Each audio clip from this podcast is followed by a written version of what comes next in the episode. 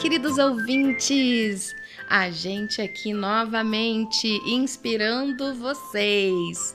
Bem-vindo, André Toledo. Olá, Lu! Olha aí, a gente tá um pouquinho juntinho aqui um do outro, um pouco mais, né, do que o costumeiro, porque tá fazendo friozinho aqui em Curitiba, Paraná, gente. Lu, quem é a biografada de hoje? Eu falei com certeza biografada, porque o ouvinte já deve ter notado, né, Lu? Que você faz das meninas e eu faço dos meninos. Não é uma questão sexista, ouvinte. É só uma divisão de tarefas, é ou não é? Mas Isso futuramente é. a gente pode inovar, por que não, né? Exatamente. Mas vamos lá, gente. Antes de eu entrar na biografada de hoje, do nosso 33 episódio, eu vou é, introduzir um pouquinho é, uma fala sobre o esporte da qual minha biografada é, é craque, né? Que é o voleibol. Então o vôlei foi criado nos Estados Unidos por William Morgan. Por que, que ele criou o vôlei? Porque ele queria um esporte em que os adversários não tivessem contato. Porque o basquete, o handebol, o futebol eram esportes tanto agressivos e as pessoas viviam se machucando. Então ele falou: vamos criar um esporte que gere menos lesão entre os adversários.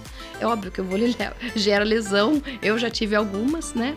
Mas é, como não tem o contato com os adversários, é menos falta assim entre os times, né? Não tem falta entre os times. Então, e Lu, você pode ter certeza que isso é novidade para grande parte dos ouvintes, porque para mim foi, tá? É. Eu achei que o vôlei nasceu como alguns esportes mais antigos, assim, espontaneamente, alguém reúne ali, começa, né, a criar algumas regras, se divertir.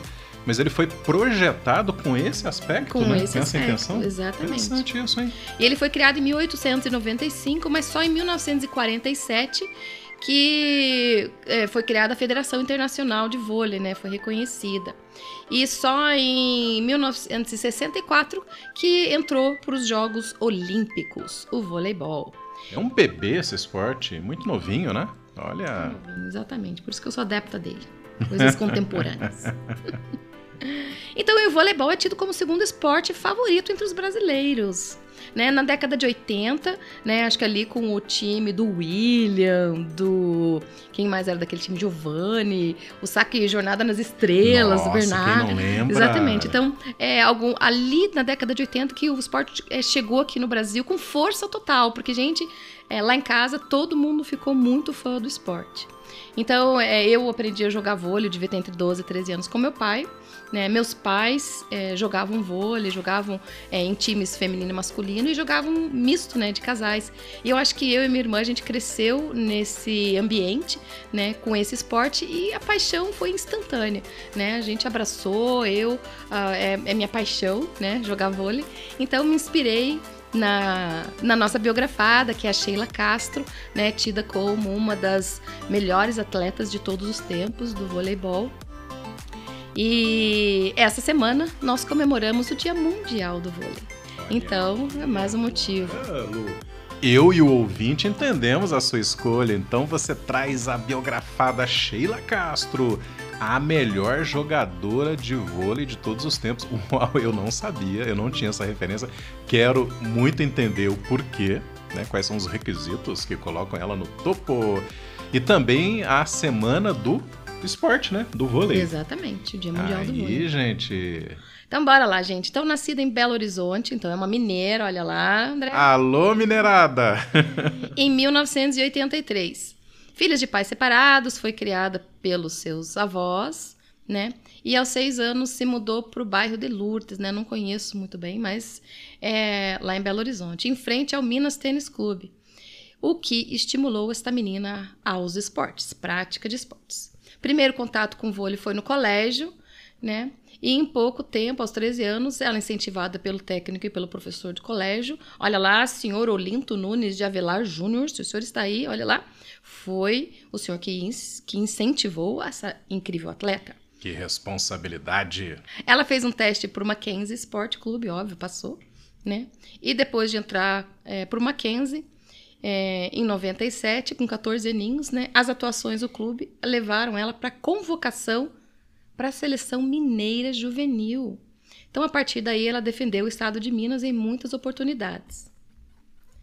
Tá vendo, Sandra? Olha que só, carreira né? fantástica. É. Enquanto você falava, eu estava pensando aqui o quanto é importante essa ligação do, do esporte, né, com a comunidade no seu entorno, do esporte com a área de educação, quer dizer, uma instituição de ensino aí, né, patrocinando. É uma coisa bastante bem estruturada, por exemplo, nos Estados Unidos, né, essa ligação esporte-educação, e que aqui no Brasil acho que merece um pouco mais de atenção, de incentivo, né, Lu? É verdade, gente. É, o esporte, às vezes a gente ouve, ah, o governo está investindo milhões em esporte, milhões, não sei o quê. Mas, na verdade, gente, investir em esporte, em educação, é economia. Porque vai ser economia na área da saúde, vai ser economia é, na parte de prevenção a drogas, vai ser economia na área de segurança, porque o esporte é, incentiva o aluno a a disciplina, né, a respeito ao próximo, tolerância. Então ele traz inúmeros benefícios. E essa menina abraçou a causa, né? Essa Sheila. Então ela foi campeã brasileira pela primeira vez em 2000 com 17 aninhos. Logo ela foi é, convocada para a seleção brasileira juvenil, né, onde foi campeã sul-americana e mundial até. Lógico, Bernardinho, esse maravilhoso técnico da seleção, né, é, convidou ela para se unir ao Paraná Vôlei Clube. Então, depois, até no final, eu vou falar um pouquinho sobre esse Paraná Vôlei que surgiu aqui em Curitiba, né, onde nós estamos, em 1997. Mas o Mackenzie, onde ela jogava, né, não, não liberou o atleta.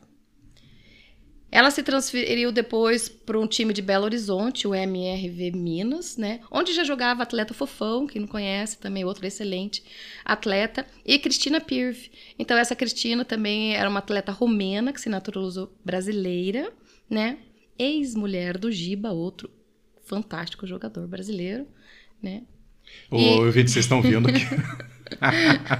que a Lu foi a fundo, Fui a ela fundo tá, nas pesquisas. ela tá nos bastidores, né? Quem namorou quem, quem casou com quem, né? Ah, quem só. conhecia quem. Mas é, o esporte é isso, é uma grande confraternização. As pessoas se conhecem e costumam se casar por lá mesmo. Né? É, exatamente, é um meio, né? Pelo menos alguma coisa já, em comum você já tem, né? O esporte. É, olha aí.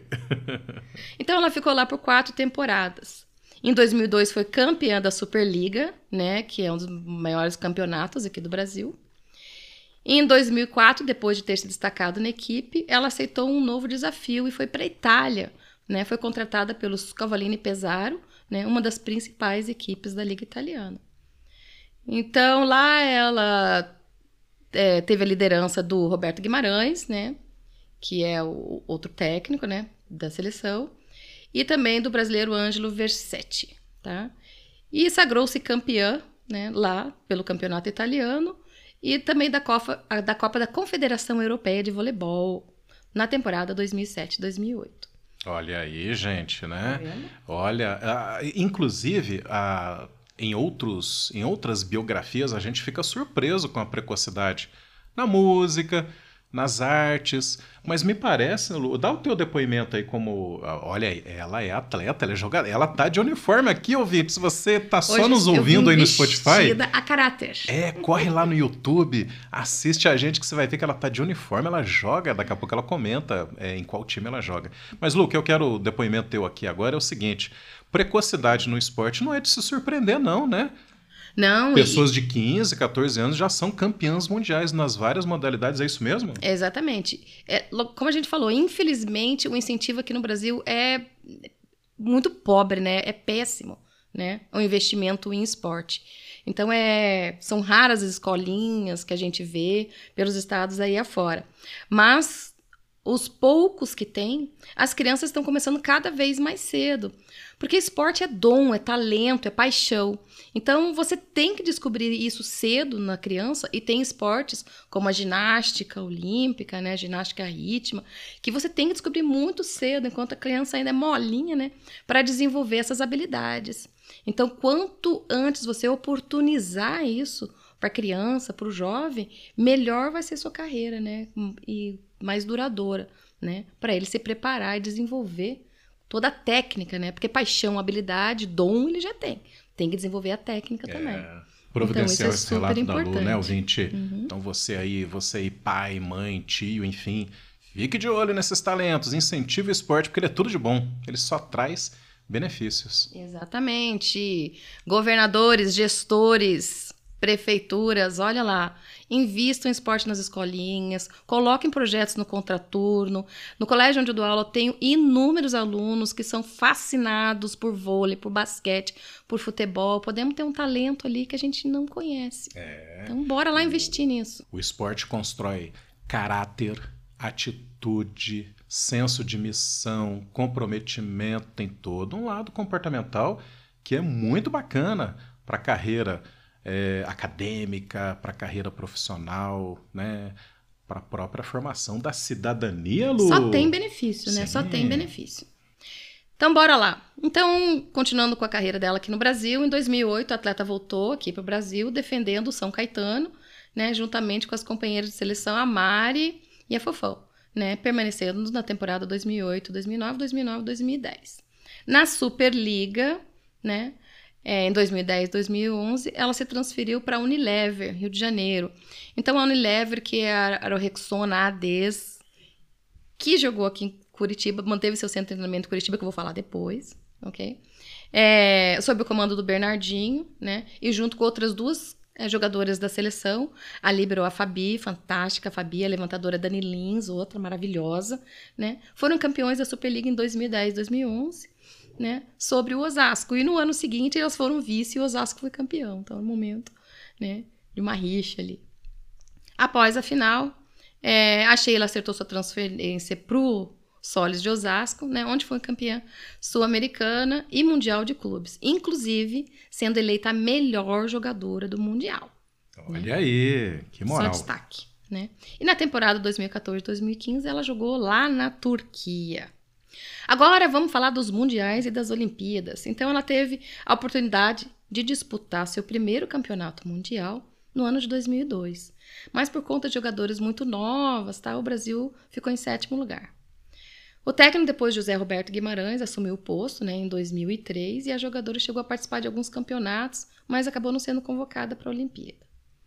Em 2005, ela foi reconvocada e daí começou a se destacar na seleção, ajudando na conquista de vários títulos né, e ganhando a confiança da torcida. Em 2006, na seleção brasileira, mais uma vez deu show né, e foi bicampeã do Grand Prix né, e eleita a melhor jogadora do torneio. Olha aí. No um mesmo destaque, ano, mais um destaque, no mesmo ano foi vice-campeã mundial, sendo a maior pontuadora da seleção brasileira. Em 2008, foi campeã do Grand Prix de vôlei e do torneio das Olimpíadas, gente. Então, em 2008, ela ganhou sua primeira medalha olímpica. Foi a maior pontuadora brasileira novamente e ficou na lista das 10 melhores atacantes e das 5 melhores bloqueadoras do torneio. Imagina, gente, você ostentar esse currículo esportivo, hein? Caramba! Incrível. Maravilhoso. Então, depois de jogar, ganhar os Jogos Pan-Americanos em 2011, a seleção estava meio perrengue nessa época, né? É, Esporte é isso, a gente tem muitos altos e baixos, né? Se você joga, você sabe. Tem dia que você tá hiper bem, tem dia que você tá médio, tem dia que você tá muito ruim. Mas é, faz parte, né, da vida, muitos altos e baixos. Enfim, a seleção brasileira estava meio embaixo, né? Em 2012, né, nas Olimpíadas de Londres, foi meio desacreditada, né? É, é, balançou ali para conseguir passar pelas eliminatórias. Então ela chegou meio mal classificada, né? O torcedor brasileiro, assim, meio É, desconfiado. Quase desclassificou na primeira fase, mas a Sheila, gente, pôs a seleção pra cima e, ó, conseguiram chegar ao bicampeonato. Então, foi uma Olimpíada que é, todos os holofotes se viraram para ela, porque ela fez a diferença nessa Olimpíada. Então, Lu, porque assim, a gente entende que esporte é coletividade. Aliás, esse é um dos motivos dele ser excelente na nossa formação cidadã, né? Como pessoas aí, agentes dentro de uma sociedade, uma coletividade. Mas a questão da liderança, né? A questão do empoderamento que um pode gerar no outro e isso contaminar de forma positiva todo um time, né? Todo, Toda uma coletividade ali de esportistas, isso é fundamental, é Não, notório, é- né? Você é percebe isso. Uhum, é incrível. Então, em 2012, nas Olimpíadas, ela foi escolhida como a melhor sacadora da competição, um saque de arrasar, né? com alguns aces lá, né? E no final de 2012 foi eleita pelo Comitê Olímpico Brasileiro a melhor atleta do ano, né? Por votação popular. Então, realmente, ela ficou fã da torcida. Um pouquinho da sua vida pessoal. Vamos né? lá, isso. Então, em 2013, ela se casa com Breno Blacioli, um ex-jogador e técnico de basquete, né? E é, tiveram duas filhinhas, né? As gêmeas Liz e Nina. Aliás, Nina é o apelido da minha filha, né? Ana Carolina, que também jogou vôlei. no final de 2019, Sheila voltou para a seleção, né, disputando o Campeonato Sul-Americano de Vôlei e Copa Mundial de Vôlei Feminino. Em 2021, ela encerrou sua participação pela seleção brasileira de vôlei, jogando a Liga das Nações, né, na Itália, conquistando o segundo lugar e levando para casa mais uma medalha de prata agora. Você quer o quem, ouvinte? No encerramento ali, né, da carreira, ainda leva em bolsa, traz para casa mais uma medalha. É incrível isso. Exatamente. Então, atualmente, pelo que eu li, ela está em Minas, né? E vai atuar agora. Ela falou que o, o propósito dela é ajudar outras jogadoras, principalmente na parte psicológica, né? De, de incentivo, né, de saber jogar sob pressão. Então ela tá, é, não saiu totalmente do âmbito esportivo e sim dá suporte a outros times e a outros jogadores, porque realmente é uma inspiração e é um exemplo, né? Realmente ela tem que dar esses depoimentos e tem que dar força para as atletas novas. Isso é maravilhoso. Falando um pouco de vôlei aqui, é, no episódio 11, lembra, André? Quem não ouviu, tá? Volta lá. Episódio 11 foi sobre a ida do Santos. A ida do Santos, atleta olímpica, né? É, de atletismo, maravilhosa. Mas a sua filha, a Valesca, é a jogadora de vôlei, né? Então a Valesca foi da seleção e a Valesca ela, ela montou um time aqui, que é o projeto Curitiba Vôlei. Ela, ela não montou, mas ela participa né? É um projeto que surgiu em 2016, né? apadrinhado pelo ex-atleta Giba, né? Então, Giba da Seleção Brasileira de muito Vôlei. Muito conhecido. Muito conhecido. Ele é daqui também, né? Do Paraná. E Gisele Miró, outra atleta aqui do Paraná. Também. Né? Coordenado pela Valesquinha. Então, esse Paraná Vôlei, Curitiba Vôlei, né? Ele quase fechou o ano passado, gente, por falta de verba, por falta de patrocínio. Olha que coisa absurda.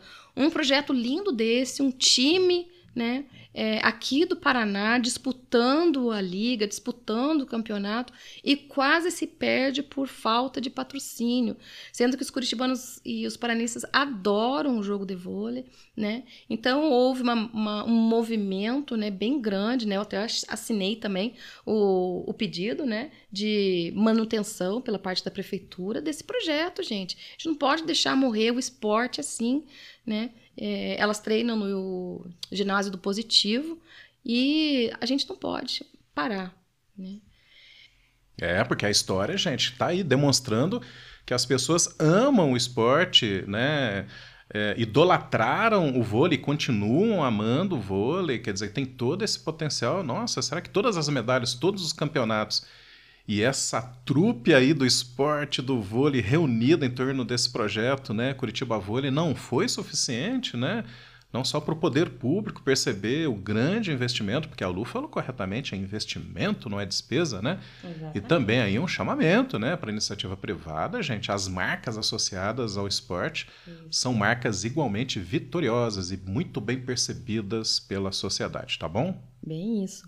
Então, em 97, foi criado em Curitiba, lá no Tarumã, o Centro Rexona de Excelência em Voleibol. Um projeto social coordenado pelo técnico da seleção Bernardinho. Aliás, um projeto fantástico em parceria com o governo do estado. Né? Então lá treinava aqui o time, né? É, Rexona ADES, então era uma seleção que participava da liga, tal, foi campeão. E até 2003. Em 2003, eh, a gente não sabe exatamente os motivos políticos, orçamentários, que ele foi para o Rio de Janeiro. Né? Mas junto com, a, com, essa seleção que treinava aqui, então é, e começaram um centro de treinamento para crianças, um projeto super lindo. Minha filha, Ana Carolina, logo treinou lá, né? Por uns três, quatro anos, ela treinou lá no, no Tarumã, né? Jogando na escolinha de vôlei lá. Tiramos foto com o Bernardinho da seleção. Professores maravilhosos, gente super incrível. Então, realmente é um projeto que existe até hoje, né? É o Instituto Compartilhar, uma instituição sem fins lucrativos, que acredita que o esporte e a educação caminham juntos e é por isso que prioriza estar presente em escolas públicas brasileiras. Os beneficiários desse projeto são crianças e adolescentes entre 9 e 15 anos, né? E o impacto do trabalho realizado é para a vida toda né, desses adolescentes. Porque quando você aprende um esporte, aprende, como o André estava comentando aqui, tudo que envolve em termos de disciplina, amizade, respeito, você leva para a vida toda. E após é, é, optar né, e tomar decisões conscientes e responsáveis, é, toda a sociedade né, se compromete, se envolve e se beneficia com isso. Atualmente, o Instituto Compartilhar ele atua nos estados do Paraná, São Paulo, Rio de Janeiro, Minas e Rio Grande do Norte, com 44 núcleos de iniciação ao voleibol. Então, é, precisa continuar esse incentivo, gente. Eu estava vendo agora no ginásio Tarumã, que vai ser reformado aqui, né, Curitiba. Foi o primeiro ginásio que foi construído aqui. Já recebeu a seleção brasileira de vôlei, inclusive eu já fui assistir a seleção lá. Inclusive meu pai, que era árbitro na época, né? Ele, ele foi árbitro de um dos árbitros uma vez na seleção brasileira lá, que eu assisti, nunca vou esquecer esse jogo. Meu pai deve lembrar super bem também, que foi muito legal, né, a gente assistindo lá. E de repente esse ginásio foi abandonado, gente, sabe? É, se deteriorando, um patrimônio público que era super utilizado, que é super importante para o incentivo ao esporte, e realmente ficou é, abandonado, gente. E um imóvel abandonado acaba, além de desvalorizar, começa a ter vários problemas estruturais. Eu sei que ele foi reformado em 2017, reinaugurado, e agora vai ser reformado de novo, 2022. E eu espero que daqui em diante haja uma consciência né, do governo e continue incentivando e trazendo mais atletas para cá, gente. O Paraná tem tudo para ser uma referência, né, no esporte e existem vários exemplos de atletas hoje que competem a nível mundial que saíram daqui do Paraná. Então, bora lá, todos os estados abraçarem essa causa. É importantíssimo e só tem a ganhar a nossa sociedade. Muito bem. O vôlei é para todos e para qualquer um. Conta pra gente por que, você tá de uniforme aí. Da onde é isso? Da onde gente, vem? então, eu, como falei, comecei a jogar há 12, 13 anos, aprendi a jogar vôlei com meu pai e essa foi minha paixão. E o Clube Duque de Caxias, né, é onde eu jogo desde 1983, né? Teve algumas pausas aí no meio, lógico, tive filho e tal, carreira, né, então algumas coisas, mas é, retornei há dois anos, né, que eu voltei a jogar né, vôlei, que realmente é minha paixão. Então a gente treina lá. Ontem tivemos um campeonato ainda, então ontem, final de semana, final de semana a gente teve um campeonato. E a gente tá sempre assim, participando de campeonatos. É, é um jogo em equipe que traz muita amizade, ela traz superação, ela faz você se sentir mais jovem, porque realmente a gente rejuvenesce praticando um esporte né? Você testa seus limites, você procura ir além dos seus limites. Então ele mantém é, você num pique, né? E numa vida saudável incrível. Então o esporte traz muitos, muitos benefícios pra gente. Então tenta, tenta abraçar um esporte que você goste, né? É, que vale muito a pena. Vale a pena as amizades, vale a pena a saúde, né? vale a pena pro corpo, é corpo, mente e alma. Esporte é isso, corpo, mente e alma. Então abracem lá e ouçam, eu fiz um depoimento das meninas, né, na minha é, no meu canal, né, do YouTube também, que a gente teve um torneio em Ponta Grossa também que foi super legal, depoimento das meninas. Depois a gente coloca o link lá para quem quiser assistir. E abracem o esporte, gente, que esporte é vida. Isso. Beijos a todos e até a próxima. Tchau.